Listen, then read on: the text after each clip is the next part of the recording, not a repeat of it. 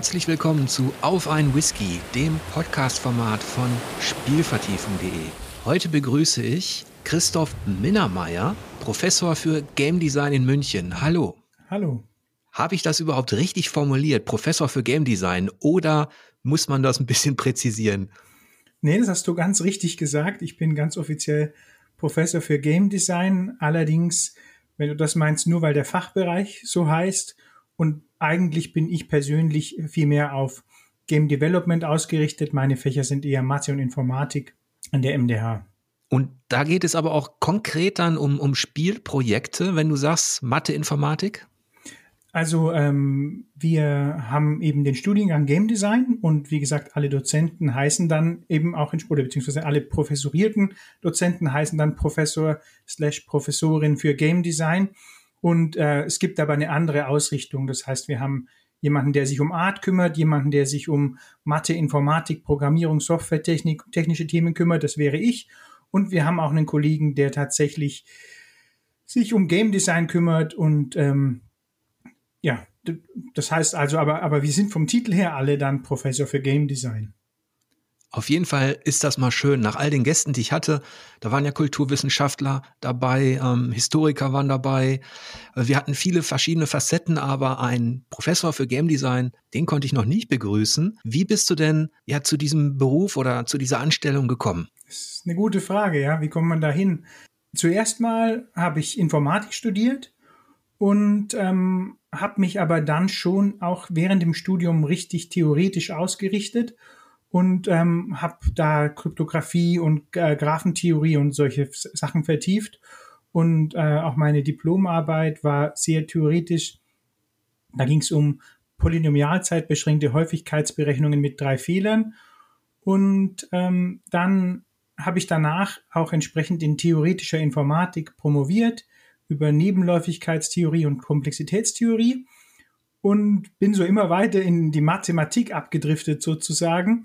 Ähm, aber ich habe auch während meiner Promotion ein Spiel für die Xbox gemacht ähm, mit ähm, XNA damals, ähm, falls ihr das was sagt, so ein mhm. Framework mhm. von Microsoft. Ähm, steht für XNA, ist not acronymed äh, XNA und ist damit ein rekursives Akronym, aber gleichzeitig eben auch nicht.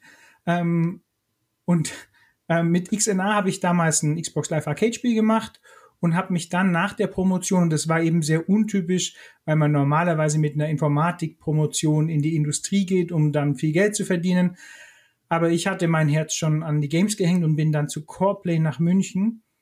Und nach drei Jahren bei Coreplay ähm, war ich dann noch ein Jahr lang ungefähr selbstständig als Softwareentwickler und äh, habe mich dann für eine Professur an der MDH beworben. Das klingt sehr spannend. Für alle, die nicht so firm sind, was Coreplay betrifft, das war der Entwickler, der meines Wissens Iron Assault gemacht hat und auch Jagged Alliance. Genau, ja, richtig. Aber du kamst später an Bord. Ich kam nach, ähm, nach Iron Assault an Bord und habe dann mit an Jagged Alliance gearbeitet.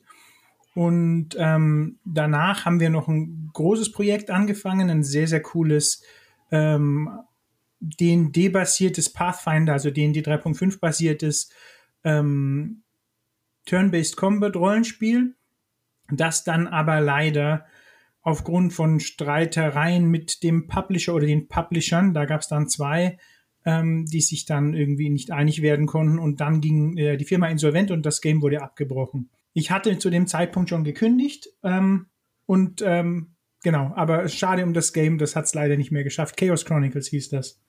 Ah, okay.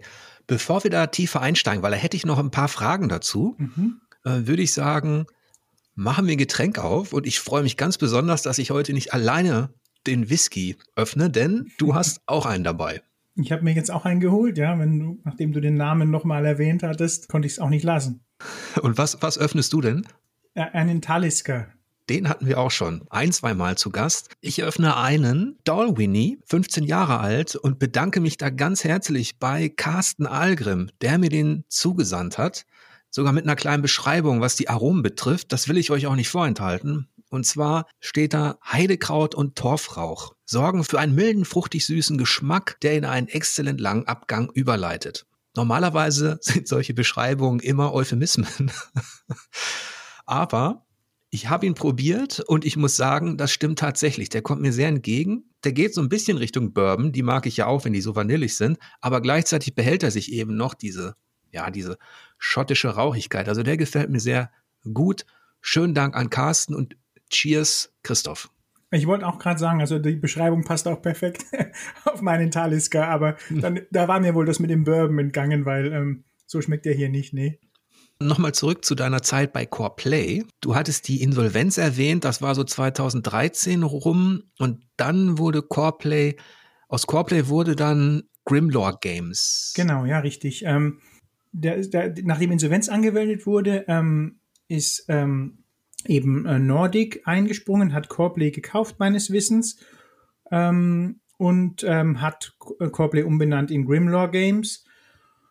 Und in der Zwischenzeit ähm, haben die Spareforce 3 gemacht und ähm, noch was anderes. Und äh, auch ähm, einige meiner Studenten ähm, sind jetzt bei Grimlore Games gemischt mit ein paar früheren Kollegen noch. Also ja, zu Nordic äh, Games gehört ja mittlerweile auch sehr viel. Ja, ich glaube auch. Also vermisst du die Zeit als Entwickler? Ähm, das ist ja eine gute Frage. Da muss ich ja jetzt reflektieren darüber. Also ich erinnere mich noch, dass ich die Zeit ganz besonders empfunden habe, weil ähm, ich habe ja davor in Informatik promoviert und meine Promotion war keine so angenehme Zeit. Viele sagen ja, Frustrat, äh, Promotion ist Frustbewältigung. Ähm, in meinem Fall hat das auch gestimmt. Ich bin da mit äh, einer gewissen Vorstellung rangegangen. Ich war eigentlich recht gut in dem, was ich gemacht habe, auch im Studium schon. Und ähm, dann habe ich während der Promotion festgestellt, dass ich dieses Review-System nicht mag und dass ich nicht mochte, dass wir Sachen erforscht haben, die eigentlich völlig irrelevant waren. Und ähm, dann ähm, da habe ich mich auch entschieden, dass ich eben doch nicht Professor werden möchte, denn meine ursprüngliche Vision war, dass ich Professor für theoretische Informatik werde. Das, ähm, das hätte mich interessiert, forschen und lehren, aber die Promotion hat mich dann äh, davon überzeugt, dass ich das nicht möchte und ähm, und daher auch meine Entscheidung nach nach der Promotion dann äh, in eine Spielefirma zu gehen. Ähm, jetzt habe ich ähm, aber glaube ich deine Frage vergessen. Ja, ich, ich hatte gefragt, ob du das vermisst, weil du ja ah, aktuell bist ja, du Professor genau, für, für genau, Game Design ja, und du warst ja mal Entwickler. Genau, also im Kontrast dazu, nachdem ich dann die Promotion abgeschlossen habe, äh, auch erfolgreich abgeschlossen habe und zu Coreplay gegangen bin, ähm, habe ich bei Coreplay dann wirklich, also ich erinnere mich noch, ich bin abends ins Bett gegangen und ich habe mich auf den nächsten Tag gefreut und mir gedacht, ich lebe den Traum, es ist so geil, da zu arbeiten und das, also das war für mich schon eine, eine tolle Zeit.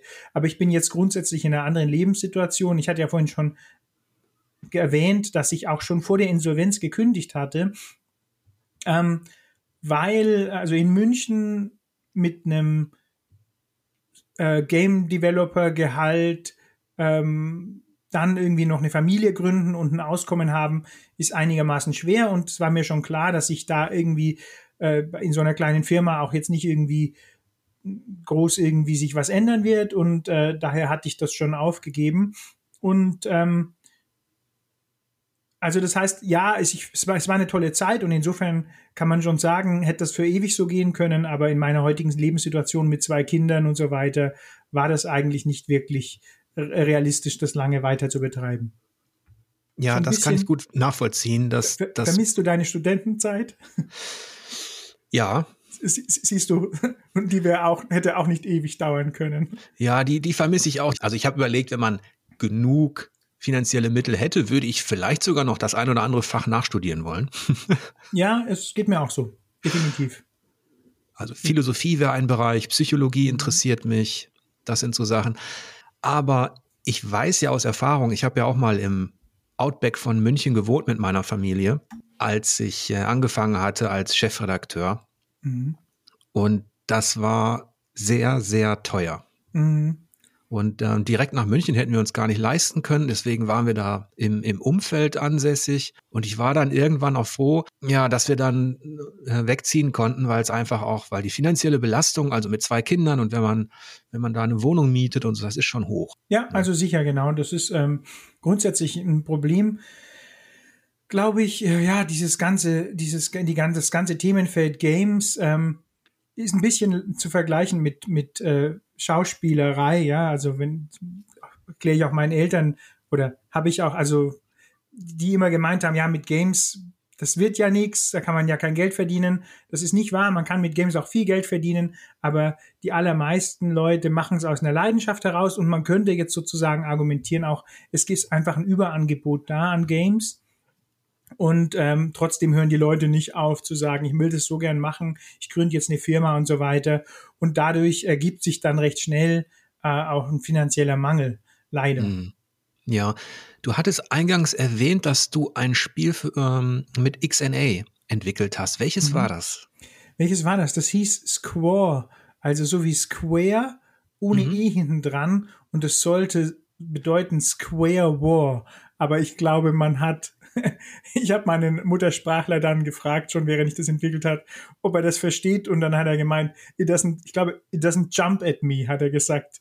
Also ja, ähm, wenn man es erklärt kriegt, funktioniert es aber sonst nicht. Aber ähm, das war, wie gesagt, neben der Promotion her und ähm, ich habe dann damals an einem äh, Wettbewerb teilgenommen mit dem Game äh, Dream Build Play hieß der, war auch von Microsoft, glaube ich, ausgerichtet oder von XNA. Jetzt kannst du mal raten, welchen Platz ich da gewonnen habe. Den ersten? Gar keinen. Oh. ja, gar keinen Platz gewonnen. Und auch völlig zu Recht. Also ich ähm, habe damals seit, äh, ich habe das quasi dann gelernt und angefangen in XNA zu entwickeln. Und das Spiel, ähm, würde ich auch heutzutage sagen, war nicht schlecht. Das war meine erste sehr harte Lektion im Bereich Games.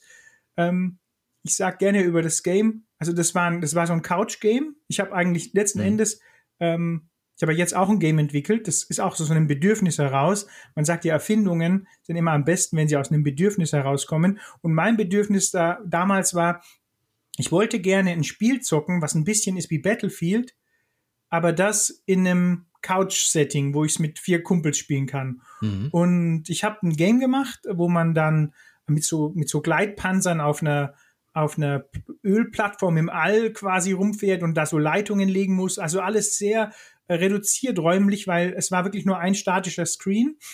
Und, ähm, und dieses Game hatte schon so nach einigen, hatte gute Mechanismen, so Steinschere Papier und man, äh, und das große Problem am Game war, also ich habe mir als ganz junger Entwickler damals nur überlegt, wie das Spiel cool ist. Ich habe aber versäumt, mir zu überlegen, das Thema Accessibility. Das hm. heißt also, wenn das Spiel zwei oder sogar vier Leute gespielt haben, die das Spiel konnten, dann war es echt cool. Aber für das Spiel, um das Spiel zu lernen, brauchte man so ein äh, brauchte man so ein 30-minütiges Coaching von mir. Und äh, ich habe auch ein Tutorial eingebaut, aber das ließ sich einfach nicht machen oder vielleicht mit meinen damaligen Fähigkeiten auch nicht die Spielmechaniken jemandem gut beizubringen. Und deswegen ähm, meine ich, habe ich auch völlig zu Recht nichts gewonnen.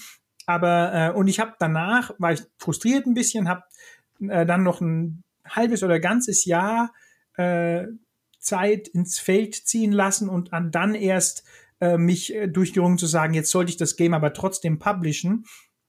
Und äh, dann war ich aber so mit meinem Abschluss meiner Promotion beschäftigt, einerseits, und andererseits ähm, hatten sich irgendwelche Software Updates dazu geführt, dass ich nicht mehr mit der Version, mit der ich es gebaut hatte, das einreichen durfte bei XBLA und ähm, dann kam es nie zu einer Veröffentlichung. Man kann es ja. aber, glaube ich, heute noch auf square.info sich anschauen.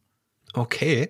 Ich weiß aber, dass du dich gesteigert hast. Und zwar hast du eine Auszeichnung bekommen für die Kinder-App Knat. Mhm. Worum geht es da? Ja, während ich bei Coreplay war, habe ich dann irgendwann angefangen, weil ich, wie gesagt, so enthusiast bin auf dem Thema, äh, Games auch noch, auch noch nebenher ein bisschen zu entwickeln. Abends, mit Whisky übrigens. ähm, das habe ich dann auch irgendwann sein lassen, da Whisky dazu zu trinken, aber zu der Zeit habe ich das noch gemacht, da war ich auch noch jünger. Und ähm, dann habe ich äh, eine Kinderbuch-App gemacht, ähm, weil ich auch sozusagen im, im Writing ganz gerne zu Hause bin. Also viele Leute, die, die programmieren können und Programmierer sind, die programmieren ja so gerne. Für mich war das allerdings nie Selbstzweck. Also ich finde, ich durchschaue, würde ich sagen, ich habe einen ziemlich starken Informatik-Background, also gerade in Graphentheorie durchschaue ich äh, auch was, wenn man was für Games, eine Pfadsuche oder so braucht, das glaube ich deutlich besser als der Durchschnitt. Aber ich feiere das nicht ab. Also für mich geht es bei Games immer darum, es geht auch noch beim Programmieren geht es immer darum, Menschen zu erreichen und Emotionen zu erwecken. Und ähm, ich habe im Fall von Gnad ein Kinderbuch geschrieben, es dürften so circa 40 Seiten sein, in Reimform. Und ähm, das hat ein Freund von mir, der Hennes Elbert, hat es dann illustriert. Und ähm, das ist dann, wenn man so will, auch ein kleines Experiment, weil es darum ging, wie, wie, wie nah am ähm, wie nah am echten Buch kann man eigentlich ein digitales Buch machen, also so von der Haptik beim Umblättern und so.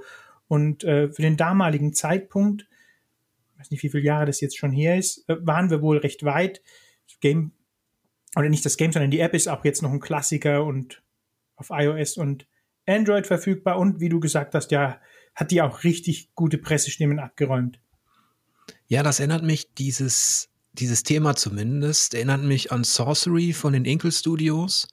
Mhm. Die haben ja die, die Fighting Games, die es damals auch in Buchform gab, digitalisiert mhm. und da versucht, den Lesefluss, diesen vertikalen Lesefluss zu installieren und über Schrift und Text eben auch anders zu erzählen als eben nur wie in anderen ähm, sogenannten äh, digitalen Spielen, dass man von rechts nach links blättert. Das ist denen super gelungen. Ich weiß nicht, ob du die Sorcery Saga kennst. Ich kenne das ja. Ich habe eigentlich mein auch mein ich habe mein Leben lang verzweifelt nach guten Mobile Games gesucht. ähm, und äh, ja, also genau, Sorcery war eines der besseren, hat mich aber dann auch nicht so gehuckt. Ähm, ich weiß nicht genau warum ich glaube irgendwie, ich war unzufrieden mit dem Penalty. Wenn man stirbt, muss man da von vorne anfangen oder? Hm, nicht ganz von vorne. Also es gab schon Punkte, Rücksetzpunkte meines Wissens, mhm. aber es war schon recht knifflig auch, das stimmt. Mhm. Ja, knifflig war es halt aus meiner Sicht nicht, sondern ich würde fast sagen, es war vielleicht ein bisschen unfair oder hat auf Trial and Error auch gesetzt. Mir schien es zumindest so, dass die zur Verfügung stehenden Informationen gehe ich jetzt nach links oder rechts, gehe ich in den Laden rein oder nicht, sage ich jetzt dies oder das, haben für mich nicht vielleicht auch im, im Writing die Qualität gehabt, wie zum Beispiel bei Banner Saga. Hast du Banner Saga gespielt? Ja, sehr ausführlich. Und also der Teil 1, den würde ich ja als absoluten Geniestreich bezeichnen. Ähm, ich gehe mal kurz aufs Writing ein, weil ich gerade jetzt im Kontext von, von Sorcery das gesagt habe, bei Teil 1, und ich hätte das nicht für möglich gehalten, dass das geht, aber die haben ja bei Teil 1 es geschafft mit diesen äh, Textsequenzen, mit diesen Multiple-Choice-Sachen, die du auf der Reise erlebst, äh, was ja auch die einzige Situation ist, wo deine Helden wirklich sterben können. Im Kampf können die ja nur bewusstlos werden. Ähm, da haben die es geschafft, wirklich auf eine faire Weise einen dazu zu bringen, diese fünf kurzen Antworten zu studieren und sich wirklich dann per Ausschlussverfahren zu überlegen, okay, was sind die letzten zwei und was ist von den beiden die bessere Entscheidung und das meine ich, das hat, das habe ich bei Sorcery vermisst, dass ja. das in so einer Weise nachvollziehbar gemacht wird. Ja? Mhm. Der, der Unterschied zwischen den beiden ist auch ganz klar. Benner Saga erzählt moderner, mhm. in dem Sinne, dass man den Spieler auch ähm, erzählerisch ein bisschen mehr an die Hand nimmt. Es ist ja kein, es ist keine große Verschlüsselung, Verschlüsselung darin. Der rätselhafte Charakter hält sich in Grenzen und es geht eher um Entscheidungen und Konsequenzen, ähm, die was mit den eigenen Taten zu tun haben, den eigenen Gefährten. Mhm. Und bei Sorcery hat das Ganze eher diesen, ich sag mal, Puzzle-Charme der 80er, eben genau aus diesen äh, Fighting Fantasy Büchern,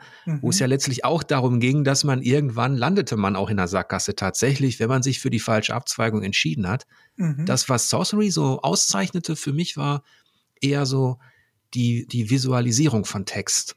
Dass es auf eine andere Art immersiv war, ähm, dass der Text von oben nach unten angezeigt worden ist und dass sie damit auch gespielt haben. Mhm. Also das kann ich schon nachvollziehen. Also visuell hat mich das auch gereizt. Deswegen habe ich auch nicht nach Sorcery 1 aufgehört, sondern auch noch Sorcery 2 irgendwann gekauft und installiert. Und ähm, hat mich dann auch nicht gehuckt. Ähm, aber ja, auch mit dieser ganzen Landkarte, äh, eine ne Landkarte hat ja immer so eine Romantik, ja, und äh, das, das hat mich schon auch, ja, äh, gehuckt, muss ich sagen, visuell. Aber ähm, Ja, ich glaube, das ist, vielleicht habe ich dann das Spiel nicht ganz verstanden oder es war einfach Geschmackssache. Also diesen Bezug zu diesen, zu diesen äh, Singleplayer äh, Büchern äh, verstehe ich. Ja, das habe ich sogar versucht, auch ein bisschen in Dungeons of Dreadrock herzustellen. Hast du vielleicht gemerkt, weiß ich nicht. Ja, da kommen wir gleich auf jeden Fall noch okay. ausführlich dazu. Das kann da wollte ich, ich gar nicht drauf überleiten. Ich, ich habe nur nee, alles, alles tatsächlich gut. nur in, aber aber hast aber ja genau kann, kannst ja nachher sagen, ob du da den Aspekt bemerkt hast. Mhm. Ja, bevor wir da auf, auf dieses Thema kommen, also auf dein aktuelles Spiel, wo, wo ich sagen muss, da hast du dich auch noch mal gesteigert auf jeden Fall, was, was, die, was die Entwicklung betrifft. Ähm, vielleicht noch mal ähm, zu dir als Spieler. Du Mhm. hast ja gesagt, Ja, du ja. hast Informatik studiert und Mathematik und Informatik ist so dein Kernbereich gewesen. Mhm. Was waren denn so die, die Spiele, die dich begeistert haben? Wie bist du, wie bist du mit diesem Medium in Kontakt gekommen und was sind so deine Vorlieben? Ja, also wie bin ich zum Medium gekommen? Mit einem C64 im Alter von, ich würde sagen, fünf Jahren. Angefangen mit Datasette und Zorro, falls dir das was sagt. Ja. Zorro, ein ein Action-Adventure. Also wir hatten schon ein paar Spiele, aber ich glaube, Zorro war seiner Zeit auch voraus. Es hatte ein ziemlich, also es, es war, es war im Prinzip, wenn du so willst, es war der erste Cinematic Platformer. Da hab ich, das habe ich noch nie gesagt, aber, aber ich glaube, man, also wenn man weiß, was ein Cinematic Platformer ist, also ein Jump'n'Run, wo, wo der Charakter von seinen Dimensionen und von seinen mh, von seinen physischen Möglichkeiten eben nicht dreimal so hüpfen kann, wie er selber groß ist, sondern eigentlich in einer relativ normalen Geschwindigkeit sich als normaler Charakter bewegt, so dass das Ganze eben cinematic ist, dass man sich vorstellen kann, das wäre ein Film, was man da gerade spielt, ähm, so wie dann später äh, vielleicht Prince of Persia Mhm. oder oder Another World, ähm, Mhm. eines meiner absoluten ähm, eine, eine meiner absoluten Favoriten, so wie Limbo und Inside auch. Also grundsätzlich dieses ganze Genre hat's mir angetan. Ja, also Zorro hat mich, hat mich auch, das war damals ja auch was ganz Besonderes auf dem C64, weil da so Dinge ineinander flossen, die äh, sonst eher getrennt waren. Das Wie alt war, bist du denn, wenn ich, wenn ich das jetzt mal hier einstreuen darf? äh, ich bin äh, 1973 geboren. 73, okay, also fünf Jahre älter als ich. Das ist nämlich der entscheidende Unterschied. Äh, für mich gab es zu dem Zeitpunkt kein Vorwissen für C64 oder ja, auch später konnte ich das nicht richtig vergleichen. Ich habe halt gespielt als, ähm, als kleines Kind. Das war ein Puzzle-Plattformer und der feiert ja aktuell so eine gewisse Renaissance, zum Beispiel in Little Orpheus auch und weil du sagtest, ähm, ist cineastische Plattformer und das hat ja auch diese filmreife Inszenierung und so weiter. Also von daher finde ich das auch ein sehr interessantes Genre. Mhm. Aber ich wollte jetzt auch nicht unterbrechen. Ähm, wie ging es denn weiter in deiner Spielevergangenheit? Ja, wie ging es dann weiter? Ich habe natürlich auf dem C64 alles rauf und runter gezockt. Ähm, damals haben ja Spiele nichts gekostet. das kleine, kleine scherzhafte Referenz auf die Raubkopien. Ähm, ja, was mir vom C64 in Erinnerung geblieben? Ich glaube, Monkey Island natürlich. Ähm, Zack McCracken war, glaube ich, auch noch C64. Und dann bin ich mit 14 auf den PC gewechselt und ähm, haben dann natürlich Wing Commander gespielt. Mein Favorit aber aus der Zeit ist eigentlich ähm, Little Big Adventure definitiv. Mein, äh, mein Twitter-Tag ist auch Dr. Funfrog, also das war da der Bösewicht. Und ähm, und äh, was ich, ich erinnere mich noch, also ja, Special Forces 2 mochte ich auch gerne, hat es mit dem, ist jetzt kein Game, wo ich nach sagen würde, das, das war ein Hit, aber es war wahrscheinlich ein Hit, das war der Nachfolger von Airborne Ranger, falls dir das was sagt. Mhm. Und, ähm, und dann ähm, Another World, ähm, hatte ich ja schon gesagt, das ist, glaube ich, das Spiel, was mir wirklich am meisten in Erinnerung geblieben ist. Hast du das gespielt? Es hieß, glaube ich, Out of This World in Ja. der amerikanischen Das Originalfassung. war auch sehr eindringlich. Ja. Hast du, hast du eigentlich Zorro durchgespielt? Nee, also das ist auch so ein Phänomen. Wenn ich mich an Spiele vom, aus, aus der C64-Zeit, aber ich nehme den Amiga mal noch mit hinzu, erinnere, dann ist das so, dass ich die wenigsten tatsächlich durchgespielt habe. Ja, also das kann ich nachvollziehen. Es ist auch, glaube ich, so, dass die Spiele, gerade wenn es äh, Sidescroller waren, und Zorro nehme ich da jetzt mal raus, ja, aber wenn dies, die, die, meisten, die meisten Spiele waren ja so aufgebaut, weil es so schwierig war, mit Assets und so weiter eine große Produktion hinzukriegen. Sie haben gesagt, wir machen das einfach so schwer, dass die Leute 50 Stunden in Level 3 verbringen. Und deswegen, ja, ähm, klar. Ähm, aber ich habe schon auch Spiele durchgespielt, also R-Type oder Katakis oder so. Und, ähm, und Zorro eben auch mit meinem Vater zusammen. Wir haben immer also wir haben schon Wert darauf gelegt, die Sachen durchzuzocken.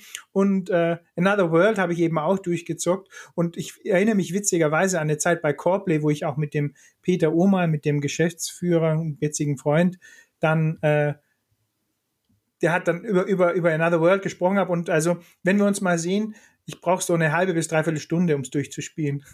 ähm, also ich bin, ich bin immer noch da drin und das hat mich eigentlich auch verblüfft, weil ähm, wenn man weiß, wie, dauert es gar nicht so lang. Aber es ist ein absolut großartiges Spiel. Ich habe auch ein Autogramm von Erik Shahi im, im, im, im, im Badezimmer hängen, neben meinem Waschbecken mit einem Siebdruck von diesem Monster, was man in Level 1 sieht, wo der einfach alles schon so großartig mit diesem Forecast, wo man hinten den Löwen oder was das eben sein soll, dieses dunkle Monster auf den, im hinteren Layer äh, von diesem Plattformer sieht. Also das Spiel ist einfach unglaublich gut und ähm, ja, ansonsten, natürlich haben mich immer die LucasArts Adventures fasziniert, auch, ähm, auch, auch, auch, auch, auch vielleicht nochmal als Umleitung, als Überleitung zum späteren oder schon mal äh, vorweggenommen. Natürlich auch Dungeon Master, Eye of the Beholder und ebenso Dungeon Crawler, Lens of Lore. Menzo Beranzan ist auch noch, habe ich auch noch in tiefer Erinnerung.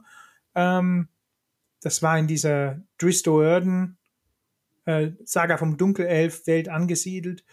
Ähm, und ähm, ansonsten, ja, was, was habe ich noch für Favorites? KGB oder Conspiracy, unglaublich schweres, unglaublich schweres Puzzle-Game. Auch unglaublich seiner Zeit voraus, weil es hat eine echt, also hat eine Zeitkomponente mit beinhaltet, dass man zu gewissen Uhrzeiten an gewissen Stellen sein musste. Ähm, das ähm, finde ich ist in Games noch ziemlich vernachlässigt. Ähm, und ähm, tja, dann später während der Promotion habe ich Battlefield Vietnam gezockt, war da im Clan in, mit der, in der ESL mit den Special Marine Soldiers, einem Schweizer Clan. Äh, Frank 2 eine Zeit lang, habe Schlacht um Mittelerde 2 gezockt, was eigentlich gar kein kompetitives Game war, weil es so imbar war, aber da war ich auch dann in der Weltrangliste auf der Xbox irgendwie in den Top 100 und äh, das, das ist jetzt vielleicht am ehesten, die, was du gemeint hast, von wegen den kombinatorischen Sachen und so weiter.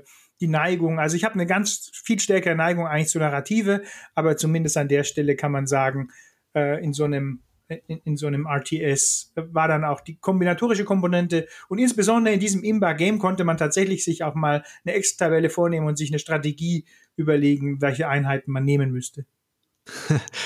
Super, ich erkenne da sehr, sehr viel Leidenschaft und eine enorme Palette an Spielen. Das, mhm. ist, das ist auch das, was man sich, glaube ich, von einem ähm, ja, Professor für Game Design wünscht, dass er, dass er möglichst viel gezockt hat und viel, viel Spielerfahrung sammeln konnte. Ich, ich habe mir ein paar Notizen gemacht. Mhm. Ähm, da könnten wir vielleicht einhaken.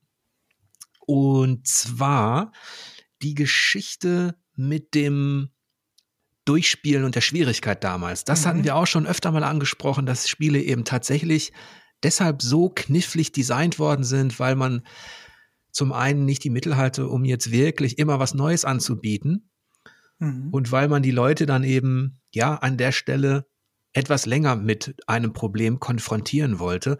Umso größer war es, umso größer war der Erfolg, wenn man dann tatsächlich mal so ein Spiel aus der C64 Amiga Zeit durchgezockt hat. Und ich erinnere mich, dass es zum Beispiel bei Kadaver von den mhm. Bitmap Brothers. Das war auch so ein Dungeon-Rätsel-Abenteuer. Das war auch recht knifflig. Und wenn man da ähm, ins Finale kam, konnte man den Bitmap Brothers ähm, das schicken und hat dann ein Zertifikat bekommen, dass man es geschafft hat. Das ist ja geil. Das ist ja aber hast manche du ein Zertifikat Dinge. noch? Bitte? Achso, ich wollte erst fragen, hast du dein Zertifikat noch? Aber dann fehlt mir ein, du hast es ja bestimmt nicht durchgespielt. Nee, ich habe es nämlich nicht durchgespielt. Mhm.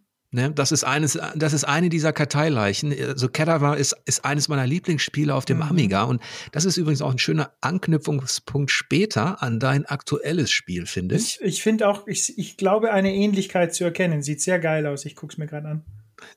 Ja, aber du hattest ja, ähm, wenn ich dich richtig verstanden habe, hast du den Amiga ja auch oder den Atari ST übersprungen, ne?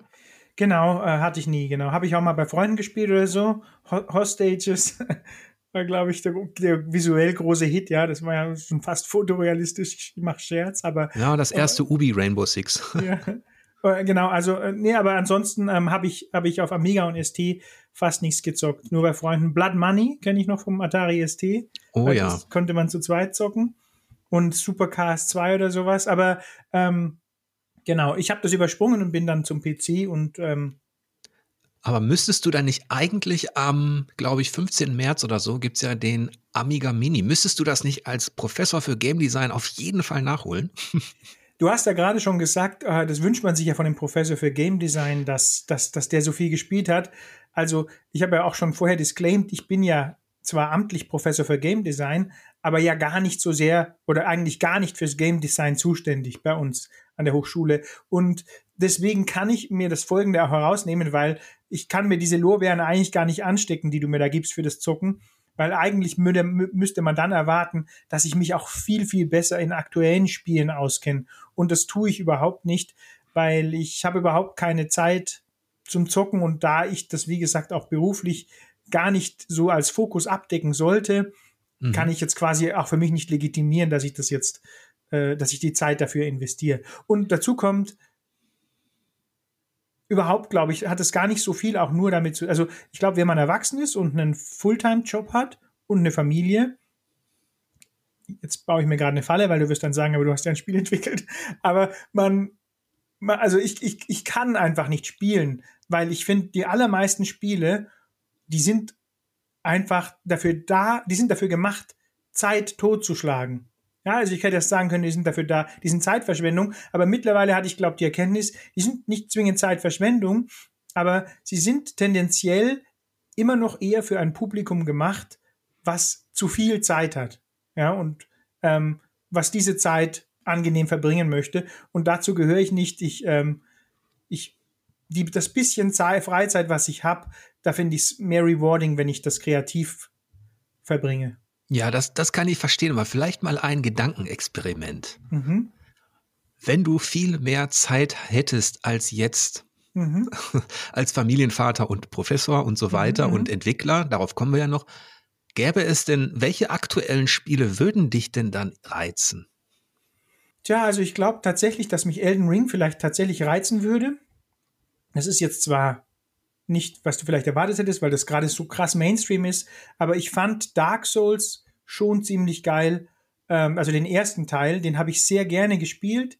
Ähm, ich finde, wir haben vorher mal über schwere Spiele gesprochen. Ich mag eigentlich schwere Spiele gern. Ich mag kein Spiel. Es gab irgendwie so eine Unsitte, hat sich irgendwann entwickelt und ich glaube, das fing an in der Zeit von Command Conquer Red Alert. Wenn dir das, äh, Moment, sage ich das richtig? Ich glaube, ist es Red Alert, wo man, war das ein First-Person-Shooter?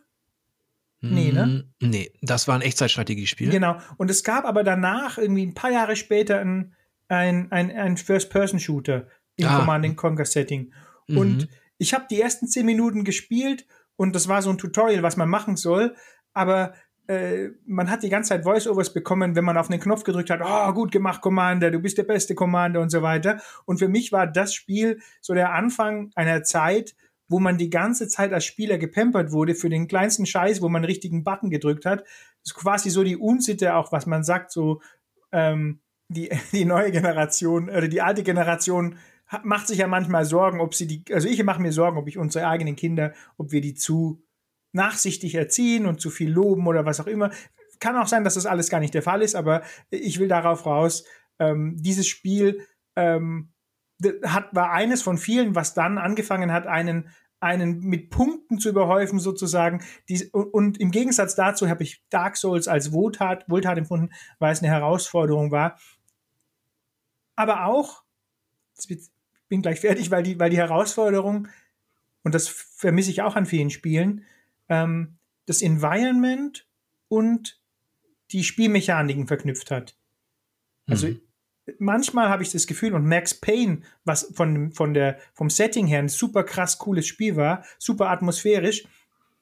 Ich habe mich, ich habe es auch, glaube ich, durchgespielt, aber ich habe mich echt dran gestört, dass es kam mir vor, als hätte ein Team die Story gemacht und die Zwischensequenzen und das andere Team hätte Levels gebaut und am Ende hätte man das gemischt. Ich habe mich irgendwo durchgeballert, dann kam eine Zwischensequenz. Habe mich irgendwo durchgeballert, dann kam eine Zwischensequenz und Gothic 2, auch eines meiner Favorites, was ich vergessen habe, ähm, im, hatte, hatte diesen, diesen Charme, dass man irgendwo noch nicht hingehen konnte, zum Beispiel den Ork vor der Stadt besiegen, weil man einfach noch nicht gut genug war. Und dann musste man eben erstmal wohin gehen und auch rausfinden, wo man gerade weiterspielen kann. Und das war ja der ganze Gedanke hinter Dark Souls 1. Deswegen, ich habe das gemocht, ich habe das gern gespielt.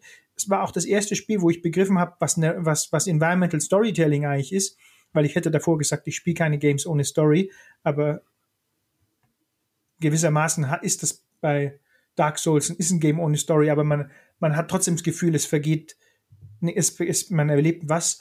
Ähm, genau, und äh, deswegen Elden Ring vielleicht. Sehr lange, ich habe dir anfangs gesagt, ich, ich werde vielleicht ich neige manchmal zu sehr langen ausschweifenden Antworten.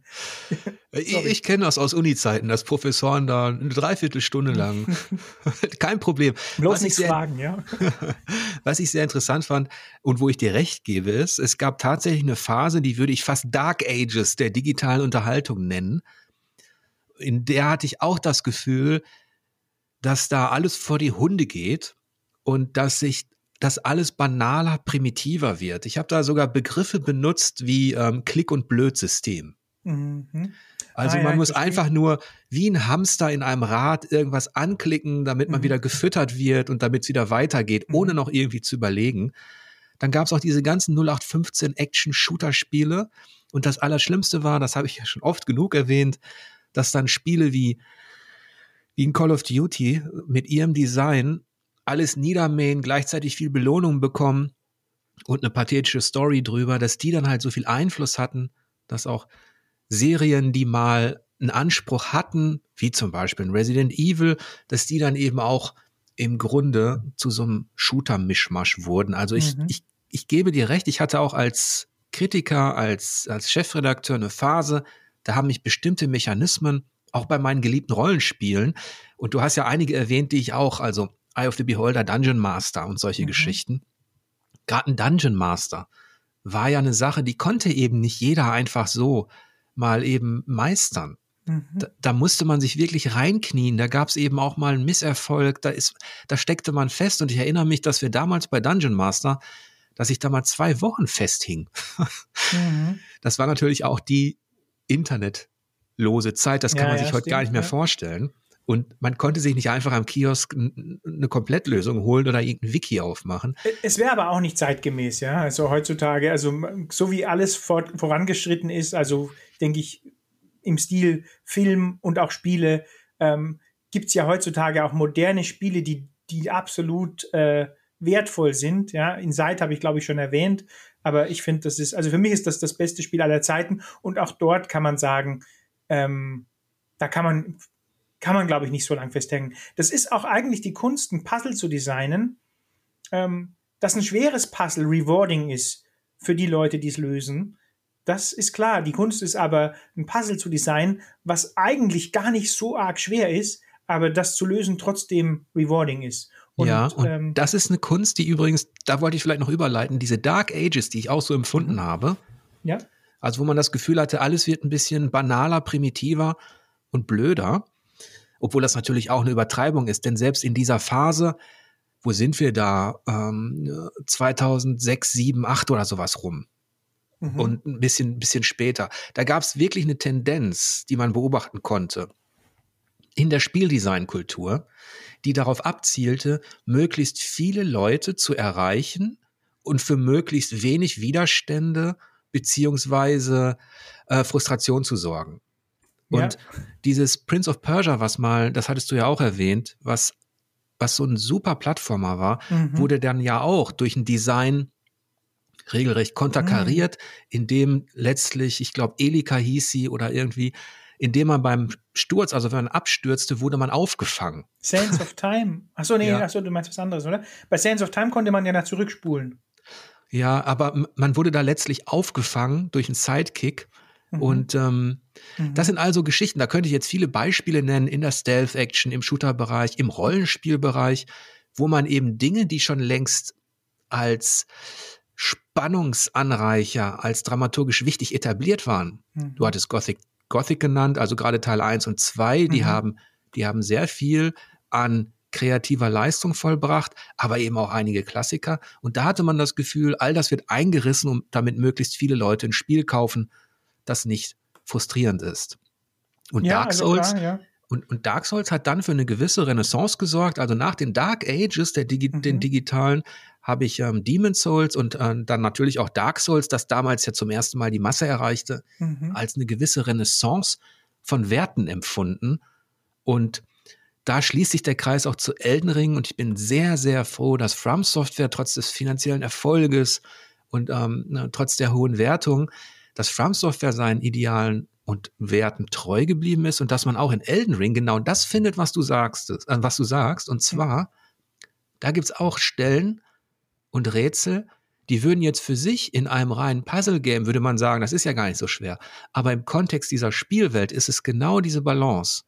Du bekommst schon einen Hinweis, aber dir wird nicht alles präsentiert und serviert. Mhm. Du musst schon noch nachdenken. Und auch das, was du erwähntest, das hatte ich mir notiert, dass zu wenig Spiele den Faktor Zeit, also wer ist wann an welchem Ort, mhm. auch das ist schon sehr früh in Elden Ring spürbar. Zwar ähm, nutzen sie es vielleicht nicht so richtig konsequent, aber auch da triffst du bestimmte Figuren nur zu einer bestimmten Zeit. Ja, finde ich super immersiv und äh, eben halt auch, also aus meiner Sicht genau, also letzten Endes, ähm, ich habe vorhin gesagt, ein Spiel muss herausfordernd sein, aber es trägt eben auch zur Immersion bei, wenn man nicht alles auf dem Silbertablett serviert kriegt, ja. Natürlich ist es cool, wenn man wenn man in die Tiefe der Mechaniken blicken muss und und nicht nur auf, nicht nur rausfinden muss, ich habe eine UI, sei das jetzt eine, eine, die auf dem die quasi ein Overlay ist oder eine in die Welt embeddete diegetische mit Schaltern oder so, die ich drücken muss. Wenn ich dazu noch was habe, was ich gar nicht sehe, und das ist ja die Zeit, ja, wenn ich da quasi drüber nachdenken muss, dass ich mit einem weiteren Element kombinieren muss, um was Bestimmtes zu erreichen, dann, ähm, dann, dann hat ein Spiel Tiefgang für mich. Also ja. Elden Ring ist auf der Liste, definitiv. Ähm. Ja, vielleicht, es ist natürlich so, ähm, in dieser offenen Welt von From Software wird all das inszeniert, was du aus Dark Souls kennst. Und gleichzeitig entsteht aber auch ein viel komfortablerer Flow, weil du ausweichen kannst. Das sehe ich aber nicht als negativ, weil diese Welt so riesig ist, dass sich durch dieses Ausweichen gleichzeitig wieder an anderen Punkten äh, neue kleine Rätsel oder, oder Entdeckungsmomente ergeben. Und der große Unterschied in diesem Spieldesign im Vergleich zu einem Assassin's Creed oder anderen offenen Welt oder einigen anderen offenen Weltspielen mhm. ist, dass du zwar eine Oberfläche hast in Form einer Karte, aber dass da eben wirklich nur das, was du schon entdeckt hast, sichtbar ist, plus das Terrain in seiner geografischen ähm, Beschaffenheit. Aber selbst das ist ein kleines Rätsel, denn wenn du auf so eine Landkarte schaust in Elden Ring, siehst du zum Beispiel Klippen und so, Berge okay. und du musst dir aber selber, und das erinnert mich an die Darstellung der Karten in Sorcery, du musst dir aber selber so ein bisschen zusammenreimen, kommst du denn dann da hoch? Ist das jetzt, okay, ich erkenne den Gipfel, und da sehe ich aber eine kleine Straße und dann ist da was unterbrochen. Ich muss selber vor Ort sein um mit diesen Hinweisen der Geografie, um, um die quasi zusammenzusetzen zu einem Weg. Mhm. Es leistet Und, ja eigentlich genau das, was ich gemeint habe, dass man quasi äh, im Gegensatz zu diesem Max Payne, was ich vorhin gebasht habe, deswegen, dass das eher diese Komponente hat, wo die, wo die, wo das, wo die Mechaniken und das Erreichen des Ziels auch mit der visuellen Wahrnehmung äh, ver verknüpft sind. Da, ähm, da, da fällt mir ein, ähm, ich habe ja vorhin gesagt, also welche Spiele. Braid hast du ja wahrscheinlich auch gespielt. Oh ja. Und ähm, der, der Nachfolger von Braid, ähm, The, The, The Witness, hast du das mhm. gespielt? Ja. Ähm, äh, the, the, also das, das war tatsächlich für mich, obwohl ich die Herausforderung suche, fand ich dann The Witness. Äh, in, ich, ich musste immer längere Pausen machen beim Zocken und konnte nicht weiter zocken und deswegen wurde es mir dann zu schwer, weil ich glaube, man muss wirklich wissen, wo man gerade war und was man äh, gemacht hatte. Mir war es dann, ich fand The Witness wirklich zu schwer, als dass ich es noch als äh, unterhaltsam empfunden hätte. Ähm, und ähm, aber ich fand genau das, diese tolle Komponente, diese visuelle Wahrnehmung, äh, die das Leveldesign beinhaltet. Ähm, vielleicht in einer anderen Art und Weise, wie du es jetzt gerade beschreibst bei Elden Ring, aber trotzdem eben auch ein Aspekt für, für Immersion und für Tiefgang von dem Spiel. Ja, bei The Witness war das so, also Braid hat ja, war ja eigentlich der Kickstarter für die, für das Bewusstsein, dass da draußen kleine Spiele auch unheimlich rocken können, mhm. wenn man nur kreativ rangeht und wenn man dem Spieler auch was zutraut und wenn man ihn fordert. Mhm. Und Braid war ja auch sehr anspruchsvoll, was das angeht. Ähm, The Witness hatte dann wieder so ein bisschen diesen Ansatz, man wollte Erkundungsflair anbieten auf dieser riesigen Insel und hat dort an vielen Stellen diese Rätselorte versteckt. Das, das hat mir auch Spaß gemacht, weil ich mag auch einfach Puzzle-Spiele. Mhm. Und ich mag auch mathematische Rätsel, geometrische Rätsel. Und da konnte man sich quasi austoben, aber man konnte sich darin auch so ein bisschen verlieren, weil in dem Moment, wo man dem roten Faden nicht mehr folgen konnte oder an bestimmten Stellen ausgewichen ist, hat man dann eben auch ja so ein bisschen den Bezug zu der Geschichte, die dahinter steckte, verloren. Ja, ging mir, glaube ich, auch so, dass ich den, also ich konnte dem roten Faden nicht folgen. Ich habe irgendwelche, ich habe mal so einen Bunker entdeckt, wo irgendein Video lief und das schien mir wirklich also gar nicht im Kontext. Ich habe überhaupt nicht verstanden, was das Video mir sagen will und ähm, fand das eher auch jetzt vielleicht im Max Payne Kontext, also die Rätsel äh, fand ich toll, aber ähm, aber diesen Aspekt, dass, dass man dann quasi, die Geschichte schien mir irgendwie aufgestülpt. Vielleicht, ich habe es aber nicht, nicht weit genug gespielt, um das letztendlich zu sagen, aber das war mein erster Eindruck. Ich sag mal, diese Spannung in The Witness ist dadurch entstanden, dass man auf der einen Seite diese unheimlich logischen Rätsel hatte, die eigentlich nur Mathematik und Kombinatorik verlangten. Oder ähm, also wirklich ähm, Gehirnschmalz. Mhm und ähm, ein bisschen Kombinationsgabe, die war noch richtig schön aufgebaut, finde ich. Also es fing langsam an und man konnte sich steigern und so weiter. Auf der anderen Seite hattest du, das trifft das vielleicht, was du sagtest, diesen Mystery-Überbau, dass da irgendein großes Geheimnis ist, was ja eigentlich schon der reinen Logik so ein bisschen widerspricht, aber gleichzeitig, es hat mich so ein bisschen erinnert an Lost, an die TV-Serie. Wollte ich gerade sagen, ja. Kann man, äh, also wollte ich genau gerade die Referenz abbringen. Ja, also, und deswegen war ich immer noch neugierig, auch wenn ich mich mhm. verloren fühlte irgendwann und auch nicht jedes Rätsel meistern konnte, blieb ich immer noch neugierig, weil ich wollte unbedingt wissen, was hat es mit diesen verflixten Videobotschaften auf sich? Gibt es da irgendeinen Mastermind, der diese Insel erschaffen hat und wenn ja, zu welchem Zweck? Mhm. Hat das mhm. Ganze irgendwas mit Außerirdischen zu tun ähm, oder mit einer religiösen Bestimmung? Äh, das ist so. Da bin ich der Narrative jetzt gegenüber schon ein bisschen kritischer als ja. zu Zeiten von Lost. Also, wenn ich nach den ersten drei wenn, wenn ich drei Puzzlestücke kriege, die nicht zusammen, wo, wo, die, die so gar nicht zusammenpassen, ja, dann, dann will ich mir auch nicht mehr die anderen sieben Puzzlestücke geben lassen. Also okay. aus meiner Sicht muss auch, wenn man die ersten x Prozent, ob, müssen jetzt nicht zwei Prozent sein, aber wenn ich die ersten zehn Prozent gewesen habe, dann muss ich quasi schon einmal über die Schwelle gekommen sein, wo ich mich bei zwei Prozent über was gewundert habe, bei sieben Prozent einen Baustein dazu bekommen habe, wo ich eine Ahnung bekommen habe, was passieren könnte und dann bei 10% muss meine äh, Einschätzung entweder bestätigt oder eben widerlegt worden sein. Aber verstehst du, das, was man, das reicht mir nicht, wenn das am Ende vom Buch passiert. Ja, ähm, und vielleicht, vielleicht, vielleicht gibt, gibt es dir recht, dass ich nämlich auch The Witness, ich habe es ja damals besprochen, aber ich habe es auch nicht durchgespielt. Mhm. ja, aber was mich nochmal interessiert. Das Otherland-Phänomen könnte man das auch nennen. Bitte? das Otherland-Phänomen, falls du das Buch gelesen hast oder die Bände. Von Ted Williams. Ja, genau. Ja, ja. Ich bin, ich glaube, es waren vier Bände, sehr dicke Bände. Ich habe ungefähr 50 Seiten vor dem Ende von Band 4 aufgehört und habe mir gedacht, jetzt will ich es auch nicht mehr wissen. Aus genau dem gleichen Grund, weil ich mir dachte, es ist ein bisschen wie bei einem Horrorfilm wenn am Ende die Geschichte irgendwie abstrus endet und dann war es halt doch ein Geist, damit man bis dahin was Interessantes erzählen konnte und interessante Situationen schaffen konnte, dann fühle ich mich am Ende als Konsument belogen. Ja, ich, ich muss zugeben, dass ich den Drachenbeinthron, also die Fantasy-Saga von mhm. Ted Williams, finde ich auch besser. Okay. Die habe ich, ähm, das natürlich auch jetzt ein ganz anderes Thema, Literatur, ja, aber ich finde es trotzdem ja. spannend. Was ich noch mal fragen will, du hast jetzt ab und zu Max Payne genannt und diesen Bruch, wenn ich das richtig verstanden habe, ja. zwischen der ähm, Darstellung des Leveldesigns oder der Implementierung des Leveldesigns und auf der anderen Seite der, der Story, der Atmosphäre und Stimmung.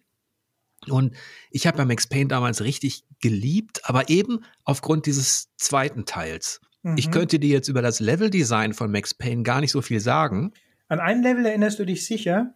Und zwar ein Level, wo man, ähm, ich bin nicht sicher, ob das Max Payne 1 oder 2 war, wo man ähm, durch so eine Halle geht, wo so Pappaufsteller, ich glaube, das ist so ein Training für irgendwelche Polizisten oder sowas, da kommen so so Pappfiguren hinter den Wänden, äh, hinter den Fenstern vor. Weißt du, was ich meine? Oder? Ja. Ähm, das war nämlich ein, das war eines der wenigen Level, wo ich das Gefühl hatte, an der Stelle hat das Budget wohl gereicht, um die Story und das Level zu verknüpfen, aber an den anderen nicht. Und genau, aber ich habe dich wieder unterbrochen, Entschuldigung. Also bei Max Payne, ja?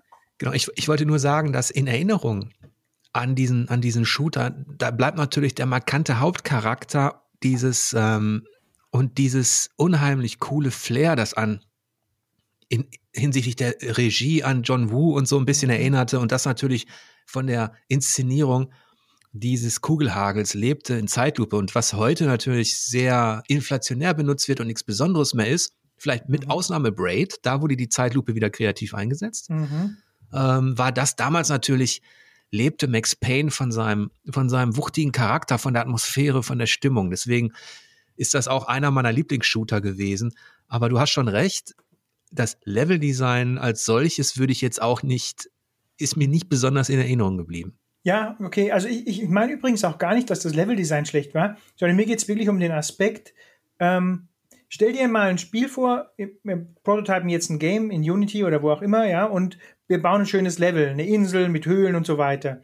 Und dann ähm, können man, könnte man eigentlich auch jetzt mal um, äh, ne, jetzt könnte man irgendwie sagen, dass man in dem Level muss man jetzt irgendwelche Gegenstände finden oder mit irgendwelchen Leuten reden oder ja, irgend, irgend, irgendeine Art von klassischen, von mir aus auch Open World RPG und dann ist das alles schön und gut, aber ich möchte, dass äh, und dann kann ich mit den Leuten reden, kann da Rätsel lösen, aber ich finde es dann spannend, wenn die wenn meine visuelle Wahrnehmung gefragt ist und ich quasi ähm,